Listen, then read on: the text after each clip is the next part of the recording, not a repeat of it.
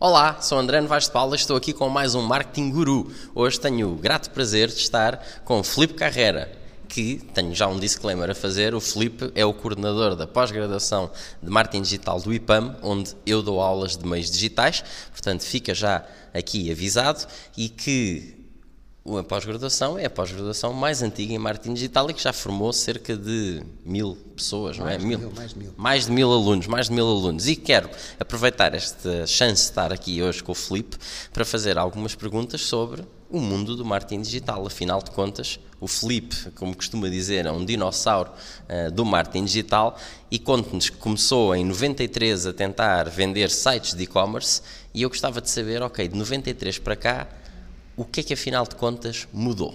Por acaso não foi 93, foi 97. Também não foi, eu não sou tão dinossauro. Ah, não, não exatamente, não é 90, 93 não. comecei eu a ter acesso à internet, é verdade. O meu acesso à internet também foi 93, 94, até havia uma coisa chamada Minitel. Sim, exatamente. Por isso era uma coisa, havia as BPS, essas coisas todas. Bom, Uh, eu, eu, comecei nesta área do, do digital do, uh, através de um projeto de comércio eletrónico, como o André estava a dizer, uh, em que uma empresa me convidou para ir vender projetos de comércio eletrónico a, a empresas. E era, foi uma época muito engraçada porque as, as, pessoas pensavam: para que é que eu vou ter um site? E o que é que é um site? E num site eu vou colocar lá a informação que a minha concorrência quer saber sobre mim, quem são os meus clientes, quem são os meus fornecedores, quem são os, os, meus produtos, quais são os meus preços. Isto, era, isto é informação muito confidencial que as empresas seguravam. E, e efetivamente começou por aí. Eh, e, e, e fui, fui, fui estando durante muitos anos no deserto a falar sobre o digital e pessoas uh, acharem, bom, isto é engraçado, mas isto é para os miúdos, não é, não é as, as pessoas a sério querem é meios tradicionais, a televisão, a rádio, os jornais, mas esqueceram-se que vinha aí uma outra geração que é aquilo que eu também agora também digo, epá, querem ver o futuro, o futuro é olhar para a geração que vem aí, não é, não é olhar para a geração em que estamos inseridos e, e falarmos uns com os outros, temos que temos que falar temos que falar mais com os miúdos e perceber o que é que, o que, é que eles andam a fazer o que é que o que é que são os seus gostos os, as suas necessidades como é que eles veem o mundo e de repente temos surpresas e diga-me, o que é que acha que mudou neste tempo todo, de 97 até agora, em termos de marketing digital? Como é que foi a evolução da mente das pessoas? Bom, eu acho que altos e baixos. Uh, os altos, digamos assim, foi as épocas das ilusões, não é? Uh, Lembro-me de. Eu passei, eu passei pelas dot-com e era muito engraçado porque havia uma empresa que tinha o nome XPTO e de repente pensava assim: pá, peraí, nós podemos pôr isto em bolsa e se pusermos em bolsa, pomos .com. E de repente a cotação. Ui, era as, eh, as para-redes, era a pt.com, era, era, tudo, era tudo.com, era fantástico. Mas na prática não estavam, era vendia-se muitas ilusões. Era a época dos hits em vez das visualizações, eram coisas muito engraçadas. Uh, e depois veio a desilusão, uh, em que atenção, em 2001 era normal as pessoas dizerem ah, esta internet foi uma moda que passou. Isto agora parece, uh, parece para rir, mas, mas aconteceu, aconteceu. Nessa altura havia isso. O que eu acho que evoluiu uh, foi a crise. A crise foi fantástica para o digital. Uh, porque, a certa altura, os diretores de marketing tiveram que explicar qual era o retorno de investimento de publicidade que faziam. E então tinham que explicar, por exemplo, quanto é que vendia um outdoor na segunda circular quanto é que vendia um anúncio num determinado canal televisivo, quanto é que vendia um anúncio na rádio, quanto é que vendia um, um anúncio no jornal. E havia muita dificuldade em explicar isso, não é? Uh, e então uh, falava-se em notoriedade, e se quisermos com uma palavra assim mais, mais bonita, porque quando se diz em inglês parece que é mais, que é mais sério, brand awareness, não é? Uh, e, e, pronto. E havia este conceito dogmático: fazemos publicidade, logo resulta em vendas. O digital uh, cresceu efetivamente por causa da crise. Acontece a crise e uh, os diretores financeiros começaram a perguntar: então, quanto é que isto dá? Eu meto um euro, quanto é que dá de volta? Ah, não sei, então, se é por uma questão de fé, vamos tirar 20% do que eu não sei. E foi, no fundo, a crise empurrou as pessoas para a área do digital, porque havia uma grande resistência. Eh, e essa resistência, até, se quisermos, tem a ver muito com uma questão que, eh, isto se calhar é um bocado polémico, mas eu, para mim é a minha teoria. A minha teoria tem a ver com a vaidade.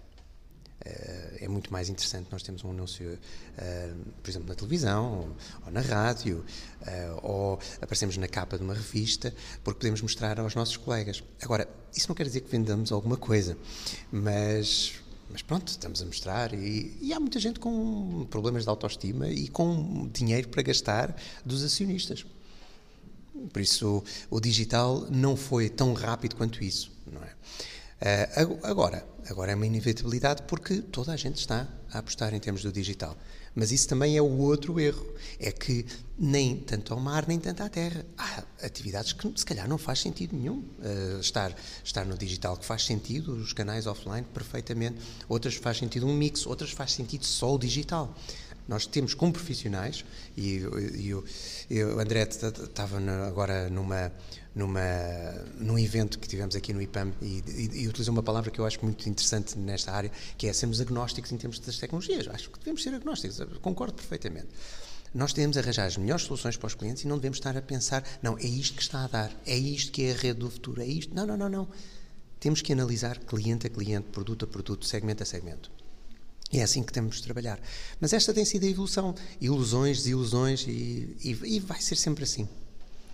E diga-me, Felipe, eh, fez aqui, traçou um bocadinho o que é que foi este percurso, do que mudou e o que é que não mudou. O que é que continua a ser business as usual, continua a ser verdades incontestáveis, independentemente de digital, não digital, o quê? As empresas fizeram-se para ter lucro. Isto já o, o velhinho Peter Drucker dizia e dizia, dizia bem nós temos que olhar para as empresas eh, para fazer lucro. E quando nós fazemos uh, uma campanha, quer seja no digital ou no offline, é para ter vendas.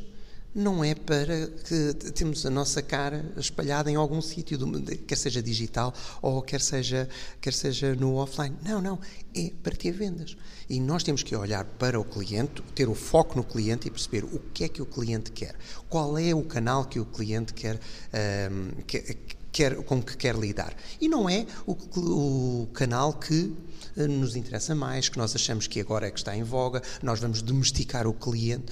Nós podemos ir trabalhando o cliente, podemos ir, um, ehm, no fundo, a, a, ensinando um pouco o cliente a utilizar o canal, mas não devemos forçar. Não devemos forçar. Devemos e devemos criar meios uh, com imaginação de levar o cliente a, aos canais que eventualmente nos interessam mais.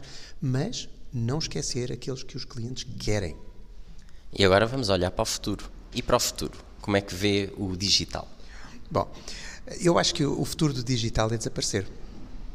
Isto é, isto de nós falamos de marketing digital e falamos de marketing tradicional, não, isto é tudo marketing.